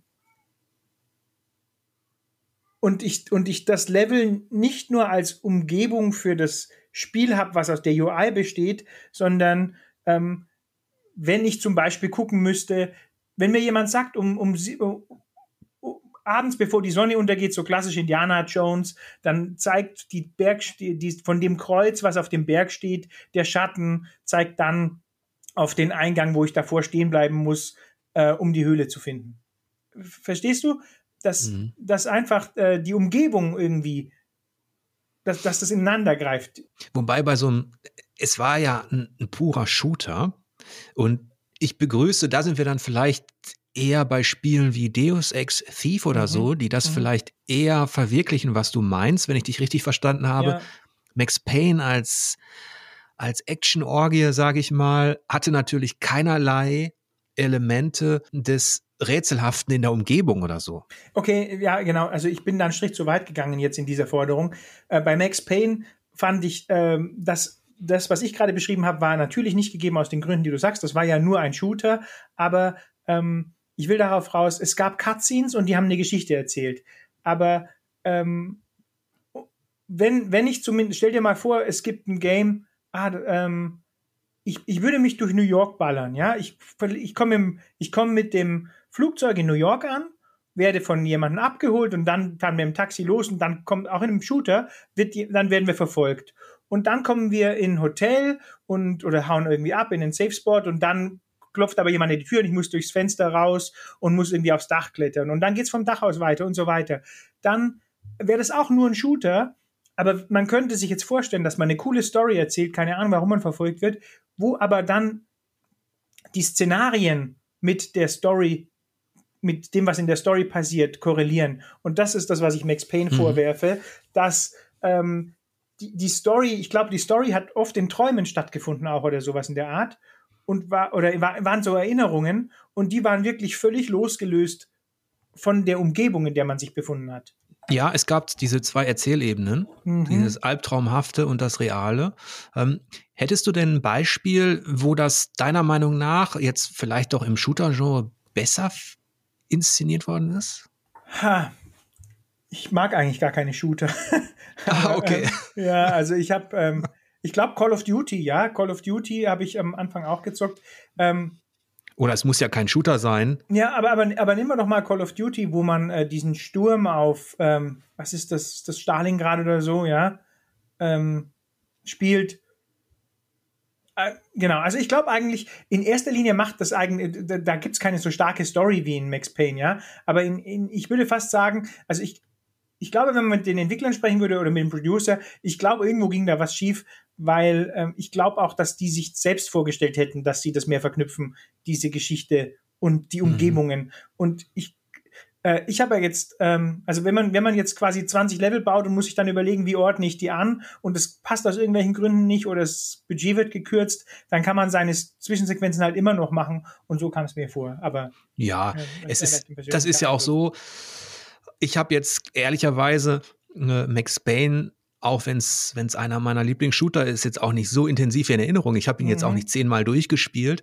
Ähm, was mich noch interessieren würde, weil du ja erwähntest, dass du vor allem Mathematik, Informatik und so, mhm. ähm, also dass du studiert hast und dass es dein Kerngebiet ist. Magst du eigentlich auch die Spiele von Sectronics, also so Space Jam und Opus Magnum? Ähm, da muss ich jetzt passen. Ich habe ja zum Glück vorher schon mal disclaimed, dass ich gar nicht wirklich. Ähm, okay, kein Problem. Space Jam ist für mich ein Film mit. Ähm, Weißt du, was ich meine? Ja, okay. Also, aber die könnte, ich könnte mir, also da würde mich mal interessieren, was du davon hältst. Also nur mal so als kleiner Tipp. Ähm, okay. Sectronics ist ein kleiner Entwickler, der sich eben auf Knobelspiele spezialisiert hat. Okay. Und aber dann auch mit, die so Kombinatorik viel benutzen? Ja, genau. Manchmal geht es um chemische Formeln, die man, die man zusammensetzen muss. Äh, manchmal geht es eben um, um um kleine, ja, äh, kombinatorische Zusammenhänge, mhm. die, so dass ein Zahnrad letztlich funktioniert, indem man einzelne Teile zusammensetzt. Ähm, also das ist, das ist quasi so ein, das sind Hardcore-Puzzler, würde ich sagen. Sowas mag ich eigentlich nicht gern. Nee. Okay. Ähm, mhm. ich, mag eigentlich gerne, wenn das, äh, also wenn die das gut mit der Narrative verknüpfen, aber es hört sich jetzt erstmal so als Selbstzweck an, die Puzzle. Ähm, und äh, nee, also für mich ist wirklich so Inside auch als insgesamte Erfahrung äh, minimalistische Steuerung, keine UI, äh, tolle, tolle Animationen, vor allem insgesamt eine tolle Grafik, aber dann auch eine Vielfalt, was man an Rätseln machen kann mit, mit, mit nur, ähm, ich glaube, Richtung laufen und dann noch springen und benutzen, ja. Äh, und das, also wie das sich, also Inside musst du doch auch lieben, oder? Hast du gespielt, nehme ich an. Ja, auf jeden Fall. Also Inside ist, ist sehr stimmungsvoll, ist sehr inspirierend und ähm, hat mir sehr gut gefallen. Thimbleweed Park fand ich auch noch von den jüngeren Spielen cool. Ja, das stimmt, ja, da gebe ich dir auch recht. Aber vielleicht kommen wir jetzt mal mhm. zu deinem aktuellen Spiel und zwar zu Dungeons of Dreadrock. Auch sehr gern, ja. Das ist für PC, iOS und Android erschienen und ich habe es vor diesem Gespräch extra gezockt. Ich habe leider nicht viel geschafft. Ich glaube, ich bin so ungefähr bei Level 20 von, es sind 100, ne? Mhm, es sind 100, ja. Ja. Aber das fände ich jetzt mal ganz, ganz interessant, weil das hatten wir in Auf ein Whisky auch noch nicht, dass ich, dass ich konkret auf ein Spieldesign und ähm, den Entwickler dann eben eingehen konnte. Vielleicht kannst du mal kurz erläutern, was es mit Dungeons of Dreadrock auf sich hat und ähm, was das für ein Spiel ist. Was hat's mit Dungeons of Dreadrock auf sich? Ja, und was ist das für ein Spiel? Bin, die Frage, was es damit auf sich hat, ist ja recht breit gefächert. Aber ähm, ich glaube, ich sag mal, was es für ein Spiel ist. Es ist ein, ähm, es ist ein 2D Top-Down Echtzeit Grid-based Movement Dungeon Crawler mit einem starken Fokus auf Puzzles. so viele Substantive, cool. Also es, äh, es ist leider die Beschreibung, es begreifen auch viele nicht, was es ist, wenn man es. Also äh, man könnte auch sagen, es ist ein Puzzle-Game, ähm, aber es ist, äh, man könnte auch sagen, es ist ein Action-Adventure, ja. Aber ähm, was, ich glaube, wenn man es erklären möchte, jetzt in ein bisschen mehr Worten, was Dungeons of Dreadrock besonders macht, also was die Mechaniken angeht, das Besondere ist daran, dass es ein Grid-basiertes Movement hat, so wie äh, eben alte Dungeon Crawler, so wie äh, auch, also Dungeon Master und die alle, die wir genannt haben, oder auch Legend of Grimrock, äh, was ja dann vor zehn Jahren mhm. äh, als Remake dieser Dungeon Crawler rauskam und eigentlich auch einen riesigen, äh, riesige und dann losgetreten hat, dass es ganz viele Nachahmer gab, die ebenfalls wieder so gridbasierte Dungeon Crawler gemacht haben. Und dass es aber dann ansonsten eher so ist wie äh, dass, dass, es, dass das Ganze aber in die Top-Down-Perspektive gebracht wird. Und äh, dass man eben auch Schalter hat und Druckplatten und Gegner, aber man läuft nicht mit einer Party rum, sondern mit einem einzelnen Charakter. Es gibt also äh, nicht eine Vierergruppe oder sowas, die jemand aus, aus Eye of the Beholder oder so weiter kennt. Äh, man hat auch kein großes Equipment-Handling, man hat kein Leveling. Es ist äh, im Prinzip äh, viel, viel schlanker und ähm, trotzdem, wenn man diese Spiele kennt, diese alten Dungeon Crawler, dann findet man die Mechaniken und äh, die Puzzles äh, in Dungeons of Dreadrock wieder. Ja, das hast du jetzt sehr gut beschrieben. Ich kenne das Spiel ja jetzt, ich habe es gezockt und ähm, hatte mir Notizen gemacht. Die ersten beiden Notizen waren auf der einen Seite eben Kadaver vom Amiga. Mhm. Das war auch ein Abenteuer, in dem es zwar Rollenspielelemente gab, aber eben auch Puzzle-Elemente mhm. und auch akrobatische Elemente.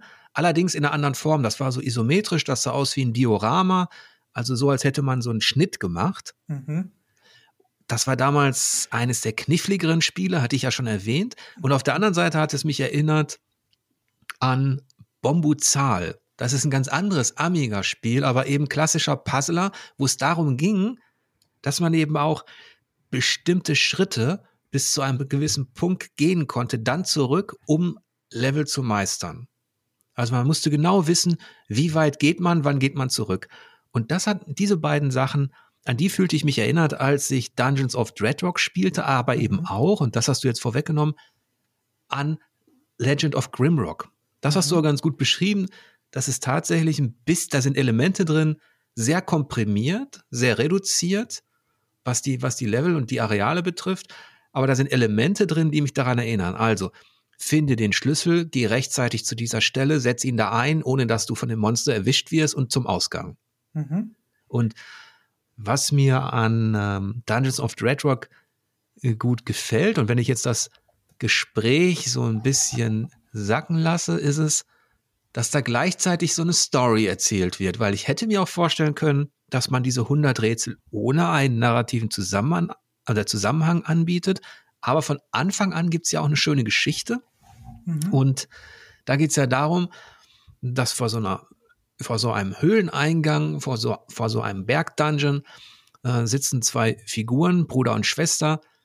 Und der Bruder muss da rein und weil die Alten das so wollten, muss er quasi den Oberbösewicht in diesem Dungeon besiegen. Mhm. Das ist ganz charmant inszeniert und seine Schwester sitzt daneben und er sagt, ja, Mädchen dürfen die Schwerter ja nicht benutzen. Und dann verschwindet er in selber, Ja, genau. Sie sagt das selber, weil die, also sie ja. würde ihm gerne helfen, aber sie sagt, sie darf ja nicht mal ein Schwert anfassen, weil ja. sonst würden ja die Götter zornig werden. Genau. Und, und, ähm, und dann verschwindet er in diesem Dungeon und man denkt sich als Spieler, okay, wann fängt's an? Und dann schlüpft man in die Rolle seiner Schwester, die sich Sorgen macht und den Bruder quasi retten will. Mhm. Und dann saust man hinterher in dieses dunkle Dungeon hinab, ähm, um den Bruder zu suchen. Das fand ich schon mal ganz charmant. Was ich auch sehr schön fand, war. Ähm, Darf ich kurz die, fragen? Hast ja? du gesagt hast, wann fängt's an? Ähm, ist es dir so gegangen, dass dann die Cutscene vorbei war und du hast nicht gemerkt, dass du jetzt schon steuern kannst? ich ich habe mich kurz gefragt, ähm, Bruder oder Schwester, wer mhm. ist jetzt am Start und soll man folgen? Mhm. Aber das war im Grunde nur eine kurze Überlegung. Ne? Okay. Äh, mir mir ging es am Anfang von Inside, äh, nee, von Limbo so, dass ich nicht wusste, dass es losgeht. Ja. Da, und, und das, ja, aber genau. Ähm, genau, und du wolltest weiterreden.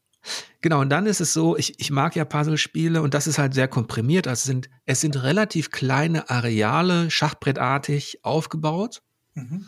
Und ähm, das Schöne ist, dass man schon innerhalb dieser kleinen Areale wird man einigermaßen ähm, visuell gefordert. Es sieht auch ganz charmant aus. Fackeln brennen da.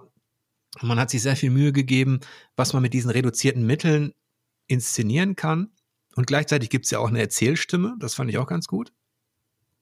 Und wenn man zum Beispiel an Wände geht oder klopft, also wenn man irgendwas sieht, wie zum Beispiel diese, diese Lavastreifen an der Wand und man geht dann dahin und versucht zu interagieren, bekommt man auch ein Feedback teilweise. Mhm. Das fand ich auch sehr schön. Also die, man merkt die, die Hingabe zum Detail. Das hat mir gut gefallen. Ja, und dann ist es so, in der, in der Rolle der Schwester findet man dann tatsächlich das Schwert und kann es auch anfassen. Also es ist auch immer so ein bisschen mit dem Augenzwinkern erzählt, ne? Also Augenzwinkern würde ich gar nicht sagen, das ist eher sozialkritisch, okay. ähm, weil ähm, also ich habe eine Tochter, die ist jetzt sieben und ich ähm, lese ihr seit sie ganz kleines Bücher vor. Und dabei ist mir mal aufgefallen, vielleicht eben kann man mich als ignorant bezeichnen, aber in den letzten sieben Jahren ist mir erstmals aufgefallen, ähm, dass in diesen ganzen Kinderbüchern, ja, ähm, dass da einfach keine weiblichen Helden vorkommen. Und das habe ich als so einen Missstand empfunden, dass ich, und, und wenn mal eine weibliche, also klar gibt's Ausnahmen, ja, und braucht man nicht mit Pippi Langstrumpf kommen, aber wenn man jetzt mal ausmessen würde, wie das prozentual ist, dann kriegt man so ähnlich mit, dass wie das eben in Narrative bei Filmen ist, wo Schauspielerinnen äh, keine Rollen kriegen, weil sie grundsätzlich viel seltener vorkommen und so weiter. Dass, dass auch grundsätzlich das Aufwachsen als Mädchen leider davon geprägt ist, dass man wenig Heldenfiguren zur Identifikation hat. Und ich habe deswegen erst mal vor zwei, drei Jahren ein Kinderbuch geschrieben, Warzenbuckels Fabelwesen. Ähm, Gibt auch auf Spotify, wo nicht nur ein weiblicher Held neben einem männlichen Helden ist, sondern wo auch tatsächlich zwei weibliche Protagonisten die Hauptrolle spielen. Ähm, ohne dass es deswegen so Lego Friends mäßig in irgendeine Titelwelt abdriftet, sondern ähm, und, und genau das gleiche versuche ich mit Dungeons of Dreadrock. Also dieses dieses erste, Frauen dürfen kein Schwert anfassen, ähm, wird dann sehr schnell aufgelöst hin zu, du nimmst das Schwert in die Hand und dann sagt die Protagonistin eben, ja, Moment mal, äh, du, du nimmst das Schwert in die Hand und, und, und nichts passiert, die Alten hatten Unrecht. Die, die, da denkt die Protagonistin noch, die Alten haben sich einfach nur getäuscht, so, die, hey, pass mal auf, wenn ich die wieder sehe, dann sage ich ihnen, die Götter haben da gar nichts dagegen, aber das kommt ja im späteren Verlauf noch, geht mhm. das noch ein bisschen weiter, dass so eine, ja, also, das ist nicht nur ein Augenzwinkern, das ist schon, schon, schon so gemeint, dass man da auch, äh, glaube ich, mit so einem Spiel auch Kindern helfen kann. Ja, okay, also du hast ja schon angedeutet, dass in diesem Spiel auch eine Erzählung steckt. Da sind einige mhm. Motive drin. Die, die will ich jetzt auch gar nicht so groß äh, ansprechen, aber diese, diese alten spielen eine Rolle. Und ähm, was mir gut gefällt, sind die Wechselwirkungen.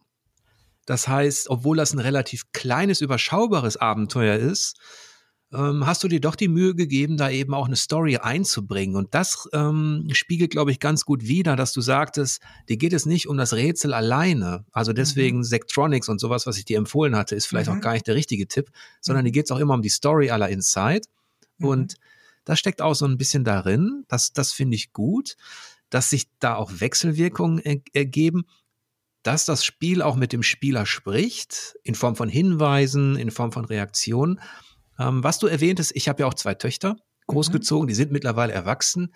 Und äh, ich weiß nicht, was in den letzten Jahren dann tatsächlich in der Kinderbuchliteratur schiefgelaufen ist, dass da wirklich so wenig weibliche Helden vorkommen, weil digital, also im Videospielbereich, habe ich eher das Gefühl, in den letzten Jahren, also was die aktuellen Spiele betrifft, da boomen weibliche Heldinnen. Also von Aloy in Horizon Forbidden West bis hin zu Ellie in The Last of Us und anderen. Also da ist es eher so. Du hast vollkommen recht, das boomt in den letzten Jahren. Und ähm, das ist nicht nur bei Spielen so, das ist ja auch bei Filmen so. Ähm, es gibt eine ganz starke Bewegung und auch gerade an den Star Wars-Filmen, ja, da wird das schon fast überinszeniert oder was ist, nee, das klingt jetzt zu negativ, aber ähm, ich glaube, du weißt, wovon ich spreche. Ne? Also da wird es, äh, da, ich bin mir nicht mehr sicher, in welchem Star Wars Teil das war, ähm, oder wie der heißt, aber ähm, da gibt's äh, eine, eine, die, die Heldin wird erst von, von einem, ja, irgendwie so Freelance-Soldaten irgendwie vom, wird weggezogen und dann sagt sie, hey, ich kann selber gehen, ja. Und na, das sind ganz, ganz wichtige und tolle Momente. Mit überinszeniert meinte ich nur, ähm, dass es quasi, es ist nicht nur eine, es ist nicht nur eine unabhängige Frau, sondern, und die Gesellschaft hat das auch definitiv nötig, ja, sondern die Unabhängigkeit, da wird noch, die wird noch mal unterstrichen und sie wird durch eine Szene, die, die extra für diese, für die Darstellung und für dies, für die Pointierung der Unabhängigkeit ähm, gemacht ist und die eigentlich gar nicht im größeren Kontext sonst notwendig wäre, äh, da, das wird herausgearbeitet und da, das meinte ich damit. Ähm, und, und ja, das, das ist definitiv ähm, super verbreitet in, in, in großen Produktionen vor allem. Aber ähm, In Kinderbüchern noch nicht, würde ich sagen. Okay, ja. In, also in deinem Dungeons of Dreadrock entdecke ich jedenfalls Elemente aus Klassikern, die mir gut gefallen haben. Und es ist ja auch so ein bisschen, wenn ich das jetzt mal, ich weiß nicht, ob das eine gewisse Hommage ist oder so, aber das mit dem Lagerfeuer und so und auch die Tatsache, dass man sehr schnell, sehr oft sterben kann. Mhm. Denn wie du erwähnt hast, geht es ja um Echtzeiträtsel. Mhm. Also man kann eben nicht, klar, man kann in manchen Situationen, in manchen Leveln hat man auch die Zeit, man kann Schritt für Schritt gehen. Aber in anderen ist es eben auch so, dass sich die Gegner ja gleichzeitig bewegen oder mhm. sofort bewegen. Dann löst man Fallen aus, öffnet Gitter und dann kommen die auf einen zu. Man kann über eine, also die Steuerung ist ja sehr simpel gehalten, was mir auch ganz gut gefällt. Also du hast im Grunde nur die Pfeiltasten, die du benutzen kannst und vielleicht irgendwann mal eine Return oder so, um irgendwas zu werfen oder zu aktivieren. Ähm, das gefällt mir auch ganz gut, aber es ist ja so, dass die, die, die Echtzeit auch dann für einen gewissen Druck sorgen kann. Man muss fliehen oder man muss auch mal Leute, da bin ich an diesem verflixten Level gerade mit dem Kobold, den ich jagen muss, mhm. der einem immer so zwei, drei Felder voraus ist. Und das gefällt mir. Man kann kleine Abschnitte lösen, die sind am Anfang noch nicht so anspruchsvoll, aber man merkt, dass immer mehr Elemente hinzukommen und dass dann gewisse Dinge wie zum Beispiel ähm, diese, äh, diese Magie oder Teleportfelder, die dafür sorgen, dass ein Pfeil, der da reingeschossen wird, bei dem anderen wieder rauskommt, so kann man dann letztlich irgendeinen so miesen Bogenschützen ähm, besiegen. Das sind alles so kleine, feine Sachen, die den Charme dieses Spiels ausmachen, finde ich. Deswegen gefällt mir das aktuell eigentlich ganz gut. Ja, ähm, freut mich, ich freue mich, dass dir gefällt. Ich habe mir auch ein paar Notizen gemacht, um vielleicht noch ein paar Sachen einzugehen. Und, und zwar recht früh hast du mal gesagt, jetzt, ähm, ich mache das jetzt chronologisch, ähm, du hast recht früh gesagt, wenn man wogegen läuft, dann kriegt man so Feedback. Und äh, kriegt dann irgendwie gesagt, dass ja, da ist Lava an der Wand oder da gibt's den Brunnen, da kann man draus trinken. Und ähm, für mich persönlich ähm, vielleicht, aber vielleicht kannst du auch sagen, da kann ich relaten, ist es ähm, ist es ein Problem, wenn es in einem Spiel Tant gibt. Wenn ich in einem Spiel ähm, unglaublich viele, in unglaublich vielen Spielen, die vergleichbar sind mit Dungeons of Dreadrock in Bezug auf die Produktionsqualität oder auf den Indie-Charme sozusagen äh, und Budget, da kann man so Goldmünzen irgendwie einsammeln, ja. Einfach weil es in Dungeons cool ist, Goldmünzen einzusammeln. Aber das Problem ist, wenn du Goldmünzen einsammelst, sind die entweder nur eine Score oder ähm, oder du kannst was davon kaufen. Wenn du da fast was davon kaufen kannst, musst du plötzlich ein Spiel machen, was, was trotzdem spielbar ist, wenn man wenig Gold hat, aber auch wenn man viel Gold hat. Ähm, und ich will darauf raus, dieses irgendwas einsammeln ist was, was man sehr gern macht. Ja, also Jäger und Sammler, äh, man möchte gern Stuff haben. Das habe ich auch beim Entwickeln bemerkt. Am Anfang hatte ich wenige Objekte, mittlerweile gibt es über die 100 Level ähm, auch Objekte, die man mitnimmt. Die schlagen auch eine Brücke zwischen den Leveln, weil man manche Objekte dann länger dabei hat. Das ist auch noch wichtig sozusagen als Glue zwischen den einzelnen äh, Leveln, um das Ganze zusammenzuhalten, damit es nicht so random äh, la Max Payne ist, weil man hätte auch sagen können, es gibt diese, es gibt diese, diese Story, über die über die Träume erzählt wird. Und ja, die könnte man eigentlich relativ random in, den Leveln platzieren. Aber es gibt schon mehr noch Geschehnisse, die dann auch mit den Träumen korrelieren, wo man dann auch mitkriegt, jetzt passiert was bei mir. Also den Fehler, den ich da Max Payne jetzt schon die ganze Zeit vorwerfe, übrigens habe ich das auch sehr lang gespielt, ja. Ähm, ich ich, ich, ich habe ja mit dem Spiel auch was verknüpft. Das war ja eine tolle neue, dieses ganze Film Noir, dieses war ja eine tolle neue Atmosphäre, dass Spiele plötzlich mit sowas aufwarten konnten. Äh, vielleicht, dass das klar ist, das war für mich ein gutes Spiel und ich glaube, ich habe mich in erster Linie dann geärgert, dass genau der Aspekt, das für mich, ja, also das, wenn mir das, wenn es, wenn es, wenn ich insgesamt gesagt hätte, es wäre ein schlechtes Spiel, dann wäre mir das Spiel einfach egal. Aber ich, ich habe das so als gravierendes Versäumnis empfunden, deswegen. Ja, aber ich so finde, das, das kann ich als, als Berufskritiker in Anführungsstrichen, kann ich das nachvollziehen. Da kommt es auf Details an und gerade wenn man besondere Leidenschaft empfindet für ein Abenteuer, für ein Spiel, dann ist man eben auch man leidet halt auch dann in dem Moment, wo Dinge vielleicht, die, wo Potenziale nicht ausgeschöpft werden oder wo Dinge dann eben liegen gelassen werden. Und mhm. äh, da kann man sich über diese Kleinigkeit und genau das, das, die machen halt manchmal auch wirklich die, die Faszination aus. Deswegen alles, alles gut, das, das kann ich nachvollziehen. Und was, ähm, was den, also natürlich braucht dein Puzzler braucht überhaupt gar keinen Sammelkram wie jetzt noch Gold und ähm, und brauchen du den eigentlich gar kein Spiel? Eigentlich ist, glaube ich, wenn es den Sammelkram gibt, ist es nur die Kompensation dafür, dass was anderes nicht da ist. Und, In der Regel ist es so, ja. dass ich Sammelkram auch nicht mag. Man hat sich so ein bisschen dran gewöhnt, dass es da sein muss. Auch in Elden Ring kannst du zum Beispiel zig Pflanzen äh, da nebenbei einsammeln, um daraus wieder irgendwas zu machen, was dir hilft. Also es ist nicht ganz sinnlos, es ist mhm. nicht nur Kosmetik, aber im Grunde gefällt, gefällt mir alles Reduzierte immer besser. Also mhm. ein Shadow of the Colossus war, war auch nicht ganz komplett reduziert. Auch in Shadow of the Colossus konnte man Dinge finden, aber es war ganz wenig. Und ähm, normalerweise mag ich das auch nicht. Und in deinem Spiel ist es auch so, dass ähm, zum irgendwann an irgendeiner Stelle kann man dann zum Beispiel den Stein aufsammeln. Mhm. Und den nimmt man auch mit und man kann ihn werfen. Und das sind so Dinge, die erinnern mich eben an die klassischen Puzzle-Adventure, auch sowas wie Kadaver. Da hatte alles, was man gefunden hat, eine gewisse Bedeutung.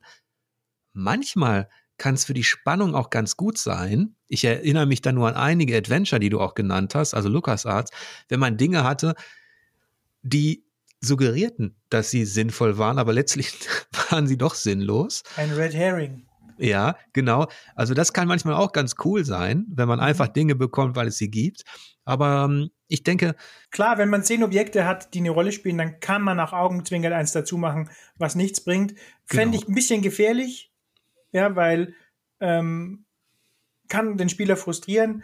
Ähm, ich habe ich hab witzigerweise sogar das, also einen roten Hering, Red Herring nennt man ja dieses Objekt, was keine Rolle spielt in einem Point-and-Click-Adventure, was für nichts gut ist. Ähm, und ähm, ich habe sogar eine von diesen Textboxen sagt, ah, was du da findest, als bestimmt nur ein Red Herring. Ähm, aber ja, ähm, das ist auch etwas, was was gar kein Problem oder gar keine Fragestellung von mir jetzt an, mhm. an, an dein Spiel wäre. Für Hast mich ist Frage. es. Bitte? Hast du, äh, ich, ich, ich war eigentlich gerade noch äh, darauf ein, weil ich gemeint habe, für mich, du hattest dieses Feedback gelobt, wenn man wohin mhm. geht. Und ich fand es einerseits wichtig, dafür ist das da, dass man, wenn man in den Dungeon reinkommt, so ganz arglos ist und gar nicht weiß, was soll denn das Spiel jetzt, was macht das denn, dann möchte man, dass es nicht so eine tote Welt ist. Also man möchte also schon mal wo dagegen laufen und gucken, ah, hier ist jetzt ein Fenster. Wenn ich da gucke, dann wird mir gesagt, ja, strick lieber nicht deine Hand rein. Mir war es aber auch wichtig, dass das Spiel kommuniziert. Spätestens, wenn man sieben Sachen angeguckt hat, weiß man, ich brauche dieses Zeug nicht angucken. Das nervt mich auch nicht, weil ich es nicht irgendwie mitnehme und dann das wird man nicht mit nicht meine UI überfüllt. Und wenn ich jemand bin, der gerne diese Narrative noch miterlebt, dann kann ich quasi jedes neue Element mir auch mal angucken und mal sagen, was dann die Protagonistin dazu sagt. Aber im Großen und Ganzen war es mir wichtig, dass das als optional sozusagen verfügbar ist, aber dass es auf gar keinen Fall die Übersichtlichkeit rausnimmt oder in irgendeiner Form den Spieler nerven kann. Das, das meinte ja. ich, als du das Feedback vorhin erwähnt hast. Genau, ich mag Spiele, die reagieren. Und ich mag es auch, wenn Spiele mir zwar eine Kulisse anbieten, aber wenn diese Kulisse eben auch noch Geheimnisse birgt. Und das ist ja, das hast du zum Beispiel auch in Elden Ring irgendwann. Du, in Elden Ring hast du zig Höhlen und Katakomben, mhm. ähnlich wie in Dark Souls, nur natürlich in der offenen Welt. Die sehen auf den ersten Blick, sie ähneln sich auch einige, gerade diese steinernen Katakomben. Und irgendwann Kommt man aber in Katakomben, da ändert sich dann, da ändern sich Kleinigkeiten. Das ist ganz wichtig, damit nicht dieser Gewöhnungseffekt entsteht, diese Copy- and Paste-Mentalität, die auch einige Rollenspiele wirklich die Spannung gekostet hat, wie zum Beispiel ein Risen. Das ja. waren riesige Dungeons und ich weiß noch, wie der PR-Manager meinte, aber guck mal, da kannst du, da kannst du allein in dem Dungeon, ne, kannst du zwei Stunden verbringen. Und ich sagte dann, ja, und was erlebe ich dann da? Ich so, ich laufe jetzt hier schon seit 15 Minuten durch die Gänge und da ist nix. Mhm. Dann, dann weiß ich, ja, aber da hinten kommen Feinde. Ich so, ja, habt ihr nicht noch mehr zu bieten? Ich so, warum soll ich jetzt hier stundenlang durch die Korridore laufen? Mhm. Und der mhm. Kontrapunkt dazu ist das Prinzip Dark Souls und auch Elden Ring. Da hast du dann irgendwann die Katakomben, die dir, wenn du dir bestimmte subtile Hinweise, wenn du darauf achtest, wo es eben auch geheime Wände gibt, du kannst ähm, quasi draufschlagen und dann ist dann ein Korridor auf einmal sichtbar. Das ist im Grunde ein ganz simples Prinzip, was was, was, was Spiele wie Dungeon Master und Co. Bard's auszeichnete. Mhm. Dass da ein Geheimgang ist, sowas ganz Simples, wo ich mir immer denke, mein Gott, das ist doch kein Hexenwerk. Und das ist in Dungeons of Dreadrock ja auch so, dass irgendwann es auch möglich ist, zum Beispiel durch diese Wände zu gehen, mhm. um sich eine Abkürzung zu schaffen. Und das sind so Kleinigkeiten, die aber große Wirkung haben können, sowohl in deinem 2D-Puzzler als auch in dem riesigen Elden Ring und die aus irgendeinem Grund Spieldesigner immer so, also manchmal für Jahre übersehen haben. Mhm. Ich verstehe komplett, was du meinst. Ist auch ein absolutes Kriterium für mich an Spiel, äh, äh, eines meiner wichtigen Kriterien, die ein Spiel eigentlich habe ich noch nicht erwähnt, aber ähm, ein Spiel kann mich dann verzaubern, wenn ich nicht weiß, wo es endet, im Sinne von, wenn ich seine Outline nicht kenne. Das ist eigentlich genau, also ähm, das hat mich auch an Legend of Grimrock fasziniert. Also ich habe mir da Mühe gegeben, alle Puzzles zu finden. Und diese Maps, die man ja auch von oben nach unten sieht, die haben die Eigenschaft, dass es da eigentlich keine Lücken gibt.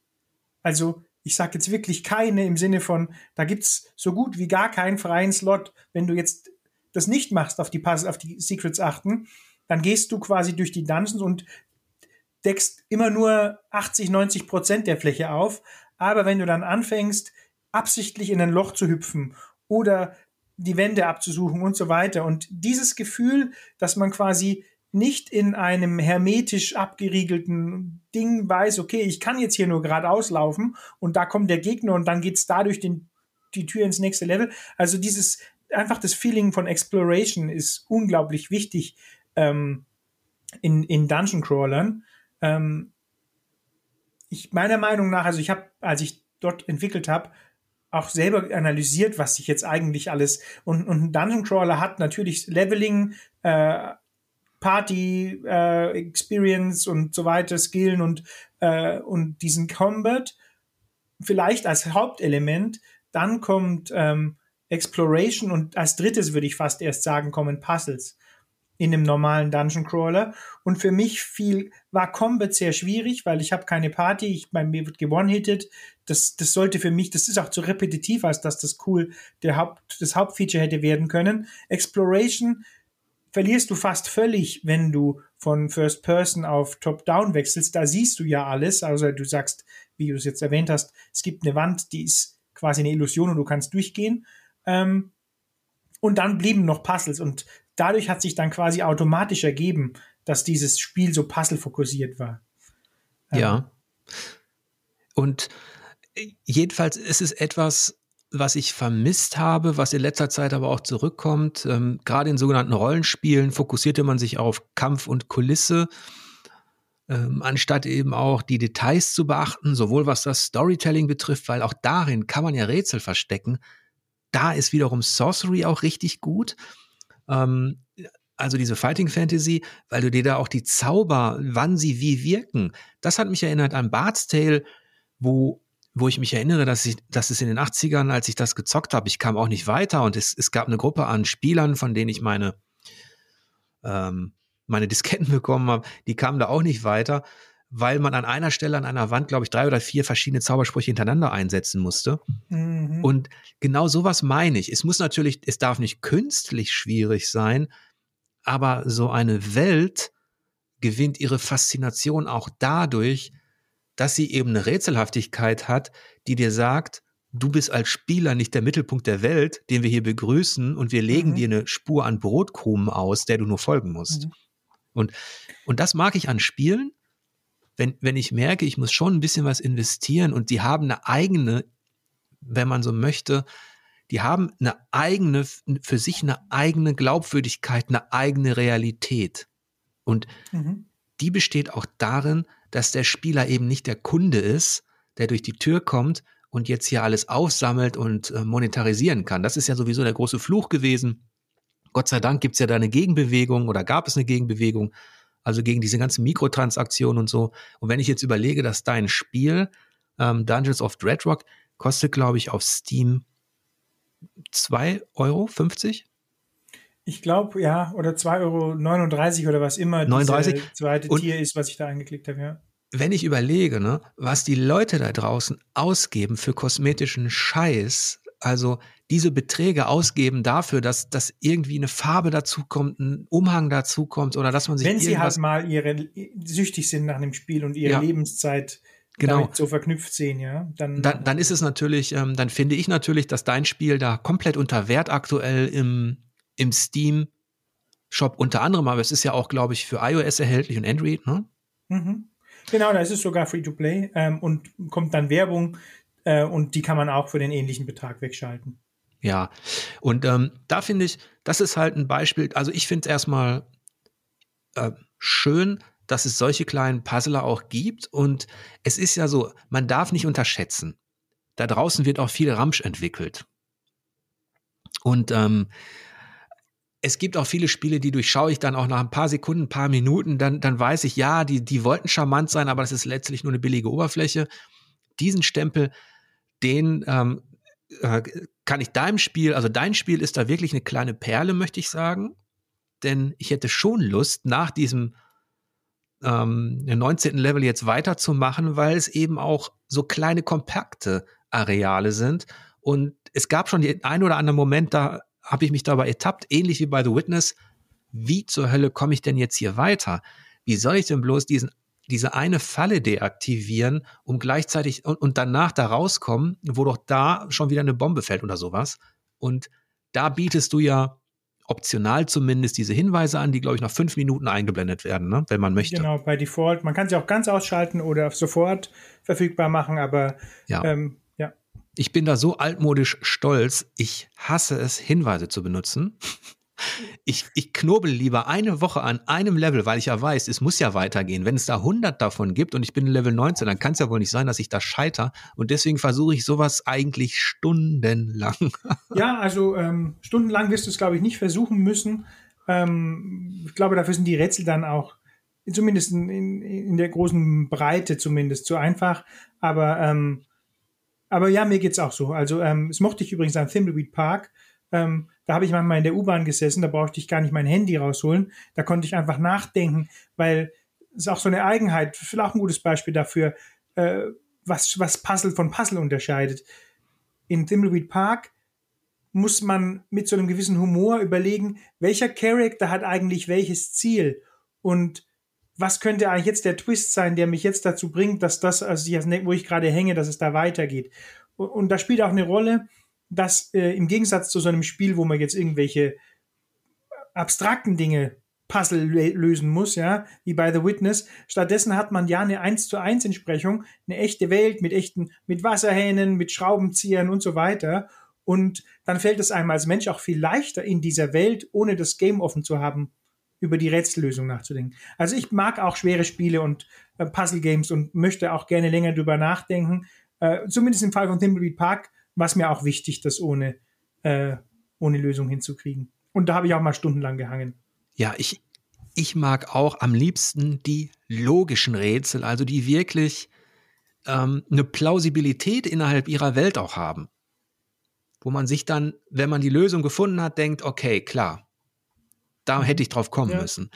Ähm, ein Gegenbeispiel, was einige Point-and-Click-Adventure leider auch für mich manchmal so frustrierend machte, war dieses Phänomen innerhalb des Spieldesigns, dass man bei den Point-and-Clicks manchmal erst dann einen hilfreichen Gegenstand bekam an einer Stelle, wenn man irgendwo anders einen Trigger ausgelöst hat. Das heißt, obwohl man einen Schauplatz schon mhm. durchsuchte mhm. und obwohl ja. da eine Schublade war, in der Schublade ist ein Hammer. Aber wenn ich initial in der ersten Szene dorthin gehe, kann ich die Schublade nicht öffnen und den Hammer nicht finden. Gehe ich aber in, gen, genau, komme ich aber in, zu Schauplatz zwei und für einen Dialog, ähm, dann wird irgendwas diskutiert und plötzlich kann ich halt an diesem Schauplatz die Schublade öffnen und finde den Hammer. Das sind so Sachen, also wenn quasi nachträglich Dinge offenbart werden, das habe ich immer gehasst. Also das lässt sich natürlich nicht immer verhindern ähm, und das ist auch manchmal akzeptabel. Aber ich mochte die, die, die Adventure eigentlich immer, wenn sie dann relativ logisch aufgebaut waren.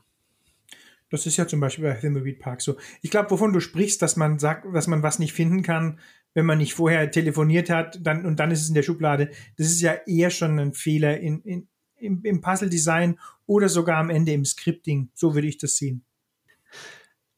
Auf jeden Fall kann ich euch da draußen nur empfehlen, mal einen Blick zu werfen auf Dungeons of Dreadrock, wenn ihr Bock habt auf kleine, kompakte Rätsel in einem Abenteuer, das durchaus auch eine Story hat. Ich fand es sehr witzig und sehr charmant und finde, zu dem Preis kann man da auf gar keinen Fall irgendwas falsch machen. Ähm, Christoph, hättest du noch irgendwelche Anregungen oder Empfehlungen? Anregungen oder Empfehlungen, also wenn jemand Inside noch nicht gespielt hat von Playdead, dann solltet ihr auf jeden Fall erst Inside spielen, bevor ihr irgendwas anderes macht. Ähm, und äh, auch bevor ihr Dungeons of Dreadrock spielt. Aber falls ihr Inside mochtet und äh, vielleicht auch Dungeon Crawler mögt, ähm, dann könnt ihr euch ja mal versuchen, äh, Dungeons of Dreadrock angucken. Ich habe eigentlich versucht, äh, die Atmosphäre und äh, die, die Rätsel und die Mechaniken von alten Dungeon Crawlern zu nehmen, aber eben doch viele Designentscheidungen von modernen Games ähm, wie, wie Inside und Limbo mir abzugucken. Also Note Penalty und Death und so weiter. Ich habe sonst nichts hinzuzufügen. Mein Whisky ist auch leer ja, ich finde, das ist dir gelungen. Da hast du wirklich ein, ein, gutes Spiel gemacht, äh, ein sehr charmantes Spiel, das ich auch empfehlen kann. Und ja, wie immer bedanke ich mich bei, bei allen Zuhörern und natürlich auch bei allen Unterstützern, die dieses Podcast-Format mit ihrem Abo möglich machen und sage, ja, erstmal schönen Dank, Christoph. Vielen Dank, dass ich hier sein durfte, ja. Und dann wünsche ich euch da draußen wie immer lange Spielzeit und angenehme Busse.